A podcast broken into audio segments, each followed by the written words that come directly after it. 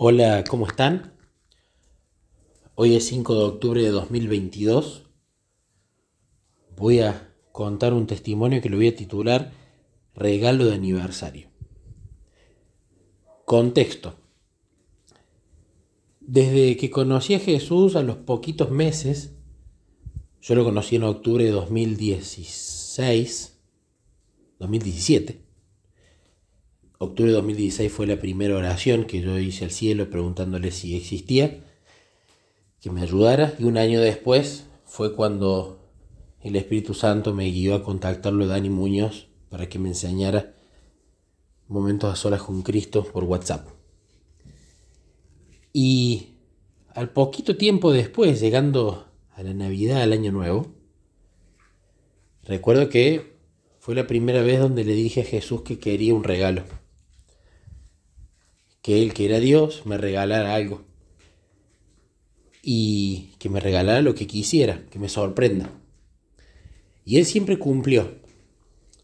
Esa Navidad o Año Nuevo me hizo el, primer regalo. Pero en cada uno de nuestros aniversarios, que son los 8 de octubre, este 8 de octubre vamos a cumplir 5 años juntos, este sábado, siempre le he pedido de antemano que me hiciera el regalo de aniversario, como correspondía. Y siempre ha cumplido. Uno de los más lindos fue un libro que yo quise durante mucho tiempo, que era Cómo conocer la voluntad de Dios para tu vida de Morris Bender, que en otro testimonio grave cómo él produjo ese, ese regalo. Y bueno, ahora, para el aniversario, yo esperaba también que él me diera la sorpresa y me tuviera un regalo. Y cumplió. Ayer ese regalo ya lo obsequió y quería contar cuál era, porque creo que puede servir para la vida espiritual de quien escuche esto, y también contar cómo es que se dio todo. En algunos otros testimonios he contado que siempre que noto que el primer amor se desvanece un poco, que uno se da cuenta quizás porque empiezan a haber pinceladas de falta de gusto como antes en la oración, o falta de gusto como antes en la meditación de las escrituras, o falta de gusto como antes en el estudio, y como dice Elena de White, cuando uno tarda un día en perderlo a Jesús por la falta de meditación y el entrar en estas charlatanerías que entraron, por ejemplo, María y José, luego tarda, en esta analogía, tres días de intensa búsqueda para volver a encontrarlo.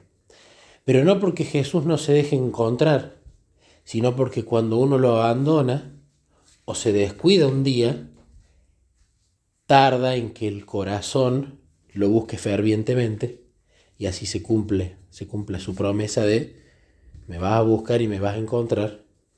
Esa es la promesa, pero la condición es cuando me busque de todo corazón. Entonces la batalla es el buscarlo de todo corazón.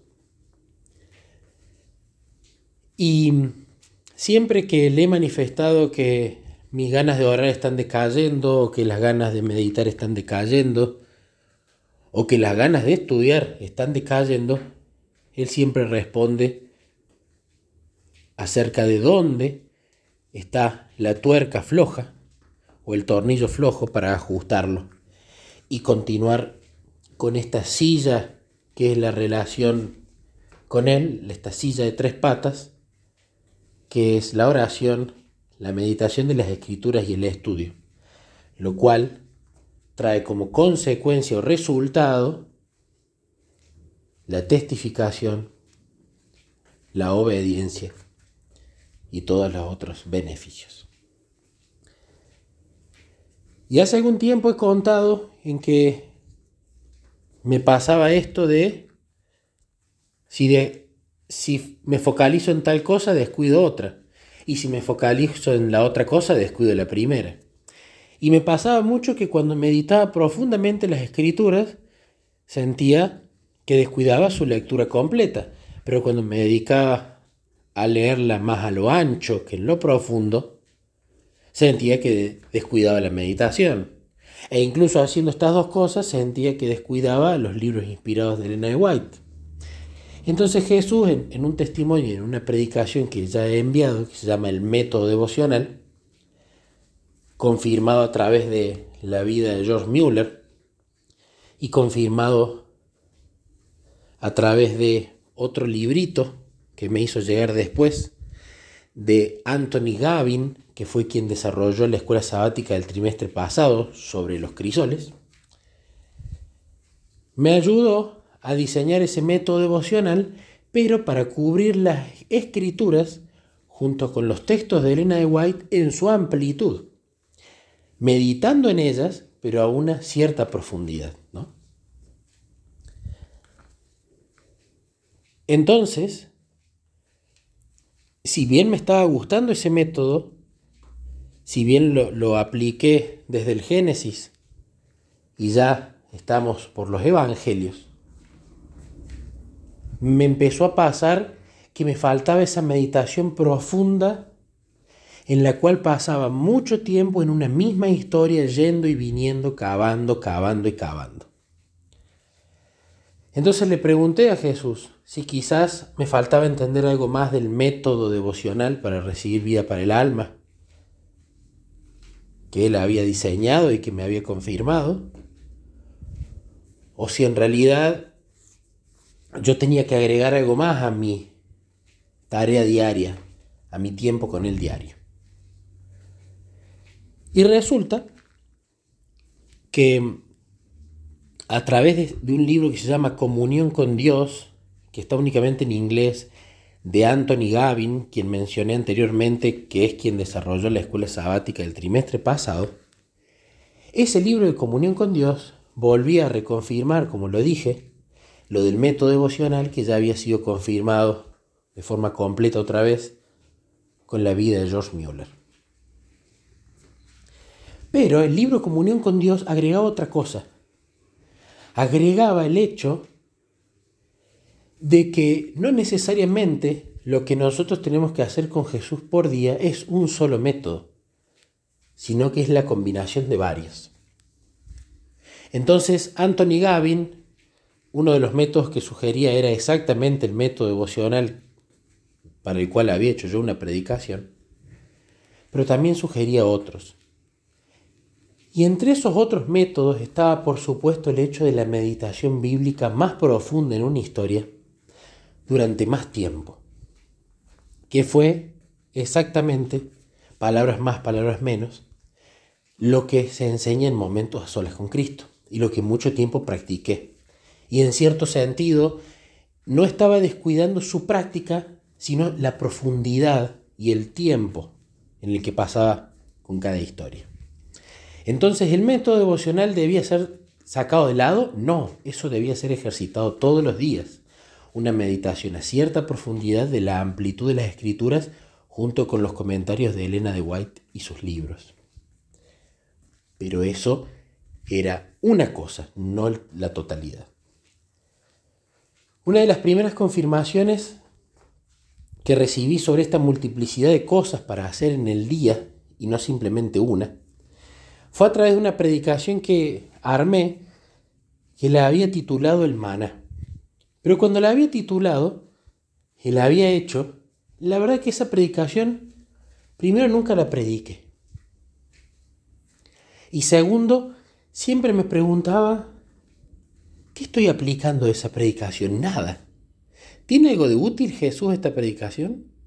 ¿O realmente es una predicación más? Porque quizás no la prediqué en ningún lado porque no está buena. No lo sé. Y siempre se me venía a la mente esa predicación y yo siempre le decía lo mismo a Jesús. No, no saco nada de esa predicación que hice. Y fue una predicación que tenía meditación, comentario bíblico adventista, y textos inspirados de la hermana White y testimonios personales. Y Jesús me recordó esa predicación. Y en esa predicación, justamente, del maná, donde Elena de White habla que el maná no es el libro cristiano, que el maná no es un libro teológico, que el maná no es un libro histórico, sino que el maná es la Biblia y solo la Biblia. El resto es otro alimento. Útil, por supuesto, pero no es maná. No es el mejor alimento.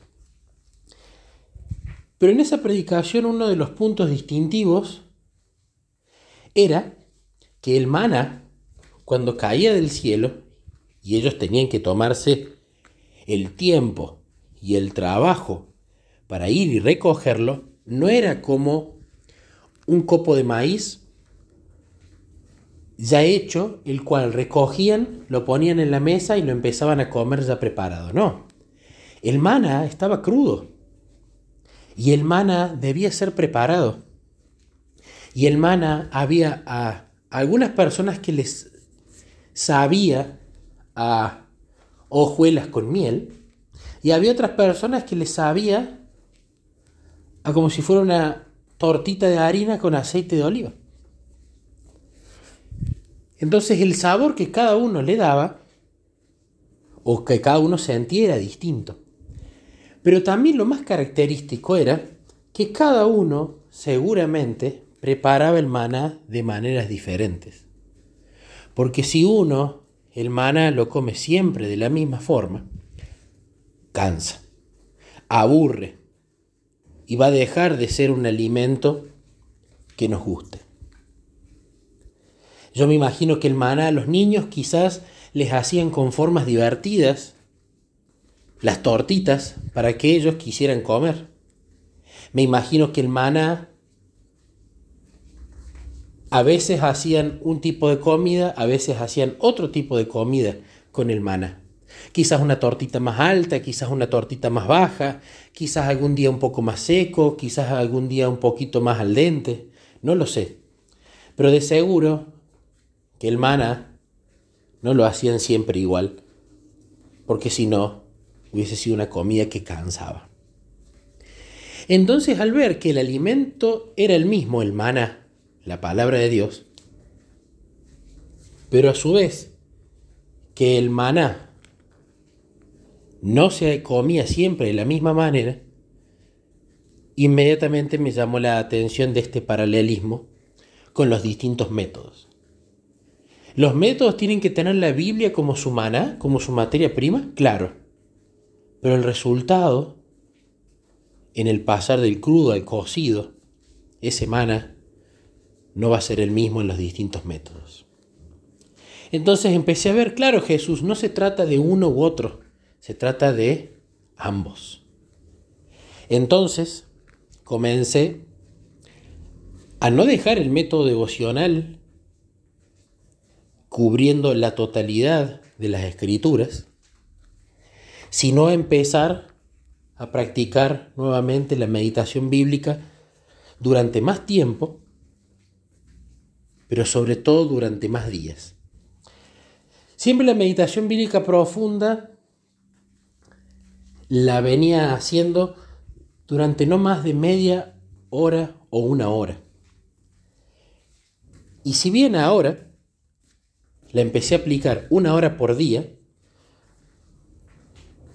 no me quedé en un solo día.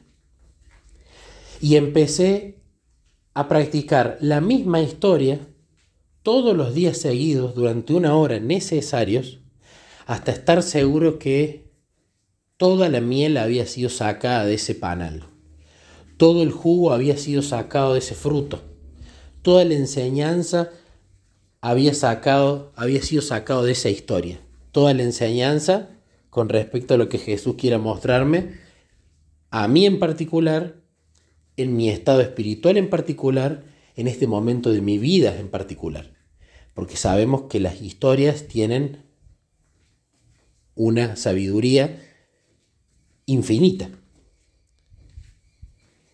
Entonces, luego de leer la historia y aplicar como lo venimos haciendo en momentos solas con Cristo, y de meditarla durante una hora, varios días, hasta decir, ya está, luego empecé a leer la misma historia pero leyendo para cada versículo el comentario bíblico adventista. Y muchos comentarios, la verdad, no agregaban ninguna información útil, o simplemente ya lo sabía, o me parecía irrelevante. Pero habían muchos comentarios también que me daban mayor información o me revelaban puntos que yo ya había meditado y, y los que había concluido, que me ayudaban a expandir la meditación.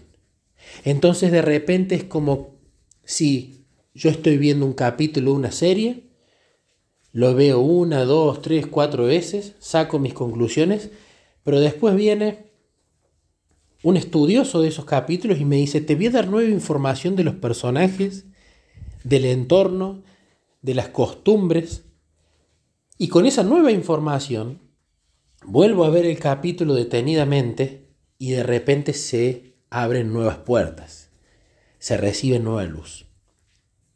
Luego de incorporar el comentario bíblico adventista, empecé a incorporar los comentarios de Elena y también los libros, si es que los hay, que hablan de Elena de White acerca de esa historia. Entonces, incluyendo todas estas partes durante muchos días seguidos, una hora por día, realmente la meditación se volvía tan profunda que sacaba lecciones para mi vida personal, que tenía pecados para confesar, gozo cuando entendía nuevas cosas sobre ese texto, como les pasó a las personas que fueron camino de Maús, cuando Jesús les explicó personas para interceder y un bosquejo que tranquilamente podía ser usado para predicar. Además de eso, Jesús me llevó a, bueno, esto no te lo guardes, compartilo. Y entonces decidí grabar estas reflexiones, estas lecciones espirituales, y compartiéndolas con otros para que sea de bendición. Las únicas historias que medité hasta el momento fueron sobre Nicodemo en Juan 3, sobre todo el libro de Habacuc y actualmente la parábola de la vida. Pero durante bastante tiempo, este último tiempo, constantemente se me viene a la mente esa cita de Elena, ¿no? que nos dice que sería bueno que dedicásemos al menos una hora por día para meditar, contemplar, reflexionar la vida de Jesús desde el pecero hasta el Calvario, tomándola punto por punto, ¿no? Y punto por punto más que versículo por versículo, punto por punto, quiere decir acontecimiento por acontecimiento. Porque incluso Elena tiene otro texto donde ella dice que en el estudio el método que consiste en ir versículo por versículo es a menudo de mucha utilidad. Dice que el que lee muchos capítulos de la Biblia o incluso la Biblia entera puede quedarse, sin embargo, dice ella, eh, sin encontrar nada. En cambio, si toma versículo por versículo y descubre cuál es la voluntad o el mensaje que Dios encerró para él, para el versículo y para el estudiante allí, es de mucho más provecho. Y dice que luego de hacer esto, medite en él hasta hacerlo suyo. ¿no? Pero siempre me llamó la atención y yo tengo una pésima memoria, por eso cuando se me vienen muchos recuerdos de algo, empiezo a pensar que eso no es Nicolás, porque Nicolás para memorizar textos o versículos tiene mala memoria. De hecho, haciendo un paréntesis, las historias de la Biblia que más vívidas tengo en mi mente son las historias que he meditado, no que simplemente he leído o estudiado, sino que he meditado. Cierro el paréntesis. Y fijémonos que este interesante texto de la hermana White de tomar la vida de Jesús punto por punto desde Pecero hasta el Calvario ella está recomendando dedicar una hora no a meditar en el Antiguo Testamento, no a meditar en las epístolas, en Hechos o en Apocalipsis, lo cual también es importante, no digo que no. Pero ella dice que se dediques ahora a la vida de Cristo.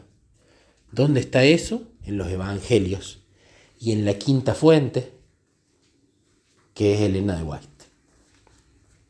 Entonces, conversé con Jesús sobre eso y le dije que tanto me traía ese texto que entonces iba a empezar a dedicar la meditación profunda y de muchos días en los puntos de su vida. Pero de repente me hallaba meditando en Nicodemo y después me hallaba meditando en la parábola de la vid. Pero cada una de las historias de la Biblia tiene un contexto. Primero, el cada versículo tiene un contexto en la historia que tiene ese subtítulo. El subtítulo tiene una historia en el capítulo al que pertenece, el capítulo al libro y el libro a toda la escritura, si queremos verlo de esa manera. Pero muchas veces, y ya en el pasado me ha ocurrido, Jesús me llevaba a leer sin capítulos ni versículos. Porque si bien creo que la división de capítulos y versículos es muy útil para el estudio y la referencia, es un impedimento para la meditación. Y me daba cuenta, porque por ejemplo en historias como la de Nicodemo, que empieza en Juan 3, uno necesita leer los últimos dos o tres versículos de Juan 2, porque ahí dan mucho contexto para la historia. O por ejemplo en la historia de la alimentación de los 5000, la historia inmediatamente posterior, que es cuando Jesús los obliga a subirse a la barca y Jesús despide a la gente, cuando termina esa historia de la tormenta que ellos querían cruzar a Capernaum, al terminar la historia en uno de los evangelios dice que allí los discípulos entendieron lo de los panes. Entonces, si leemos una historia y no leemos la otra, estamos perdiendo contexto y estamos perdiendo un mensaje importante. Entonces, anoche casualmente le decía a Jesús, te manifiesto lo que estoy sintiendo, porque el corazón es engañoso. Estoy sintiendo la necesidad de meditar con esta profundidad, pero en tu vida, es decir, en los evangelios, con el agregado de la quinta fuente que es Elena de White, desde el principio de tu vida, el pesebre, hasta el final, el calvario, pero yendo en orden cronológico para no perder detalle y entender qué pasó primero y qué pasó después. Y allí es cuando Jesús maravillosamente trajo tres pensamientos. Punto número uno. ¿Y para qué te regalé hace unas semanas en los pasos de Cristo de Carlos Rando? Pensamiento número dos, que lo voy a contar después que viene de este primero. Yo durante bastante tiempo estuve tratando de buscar un orden cronológico preciso de las escrituras. Y del Antiguo Testamento la verdad que la mayoría de la gente coincide en ese orden cronológico. También del libro de Hechos y de las distintas epístolas y cartas. A veces hay una modificación acá, una modificación allá. Pero en todos los libros que rastreé y que estuve buscando que tuvieran una armonía de los evangelios, veía que siempre había algún problema ya sea en el formato, ya sea que había eventos que realmente no habían ocurrido en ese orden, y buscaba y buscaba y buscaba, esto fue bastantes meses antes de este relato, y no encontraba. Y me rendí y estaba como enojado. Así que le pedí a Jesús que, bueno, él proveyera de eso. Tiempo después, una hermana de iglesia, de la nada, que lo conté también en otro testimonio, me manda un libro en los pasos de Jesús de Carlos Rando, donde este libro, Carlos Rando, justamente venía haciendo, o en realidad hizo, lo mismo que yo estaba charlando con Jesús, que era quiere una armonía de los evangelios que te diga los textos paralelos de los tres, de los cuatro evangelios sobre esa historia, si es que los hay, incluyendo las páginas del deseado de todas las gentes e incluyendo las páginas de palabra de vida del gran maestro para las parábolas. Y este hombre, Carlos Rando, de, que de quien ayer me puse a ver un video, cuando me llega este, este librito de los pasos de Jesús, prácticamente ni lo leí. Me alegré porque sabía que era una respuesta de Jesús pero la verdad creo yo que la desestime. Entonces anoche Jesús trae a mi memoria este recuerdo y para qué te regalé el libro de Carlos Rando, que me lo dio tanto el pastor en la iglesia en la mano, como me lo recomendó esta hermana antes y me mandó el PDF. Y justamente en este libro está todo lo que yo le había pedido a Jesús. Entonces anoche, cuando viene esta, este pensamiento, digo, claro, tienes razón Jesús. Y me pongo a ver un video en YouTube de Carlos Rando hablando sobre este librito. Y realmente es maravilloso. Es maravilloso porque está todo ordenado y porque justamente te da día por día la materia prima para que vos vayas y la medites, tanto en la Biblia, que es lo que yo venía meditando, el comentario bíblico adventista, que es lo que yo venía agregando, y el libro del deseo de todas las gentes o de palabras de vida de gran maestro, que es lo que yo venía agregando como condimento a la meditación profunda. Y el texto base de este libro justamente era el texto donde Elena nos recomienda dedicar al menos una hora todos los días a la meditación de la vida de Cristo desde el pesebre hasta el Calvario, tomándola punto por punto y dejando que la imaginación se posesione de cada escena. Y después en el párrafo siguiente habla de los beneficios de esto. Entonces ya todo el rompecabezas de confirmaciones y dirección estaba empezando a encajar. Sin ir más lejos vino el segundo pensamiento. Vida de Jesús. Vida de Jesús es un libro que es de colportaje, que yo acá lo tengo, pero que en un momento del pasado, por eso qué lindo es que Jesús trae estos recuerdos vívidos a la mente, yo un día le dije a Jesús, hablando de querer que la relación vaya a un punto más profundo, y él impresionó con, con esto que hablamos el momento a solas con Cristo, que un objeto o algo del entorno nos llame poderosamente la atención, este libro, Vida de Jesús, estaba primero en la biblioteca que tengo aquí, en el lugar donde trabajo.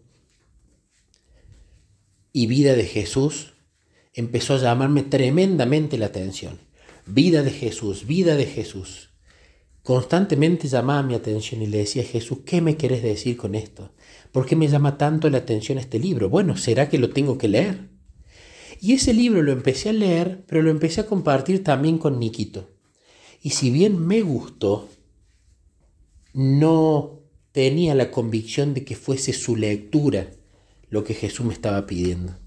Y anoche entendí que no fue su lectura, sino que a lo que él quería guiarme era su título. Focalízate en mi vida. Te lo vengo diciendo hace rato. Medita más en los evangelios. Hacelo en el orden de los acontecimientos. Incluí a la quinta fuente el espíritu de profecía, Ayúdate con el comentario bíblico adventista para tener más contexto para tu imaginación. Ese fue el segundo fuerte pensamiento anoche. Y ahí dije, claro, Jesús, eso me estabas guiando desde hace meses. A tu vida, a los evangelios, en ese orden, una meditación de mucho más tiempo y mucho más días en cada historia. Y el tercer pensamiento fuerte fue justamente Acá tenés, Nico, tu regalo de aniversario. Y eso fue maravilloso, eso fue anoche. Que justamente yo venía preguntándome, bueno, ¿cuál será la sorpresa que me va a dar en este aniversario? Y ya me la dio. Es esta nueva manera de meditar, de profundizar en su vida para poder amarlo más y que el próximo aniversario yo ame más a Jesús de lo que lo ame ahora y eso, por supuesto, no puede ser hecho de otra mejor manera que a través de la contemplación, de la meditación, de la reflexión, más particularmente de su vida, durante mucho tiempo por día para llegar a profundidades más lejanas y durante varios días para poder realizar un mejor trabajo con la dirección del Espíritu Santo para llegar al fondo. Comparto esto para gloria de Dios porque estoy feliz de este regalo de aniversario y porque además creo que es algo que puede ser muy útil que empecemos a seguir, que es ese consejo de Elena. A meditar una hora en la vida de Cristo, del pesebre hasta el Calvario, tomándola punto por punto, utilizando nuestra imaginación para que se posesione de cada escena.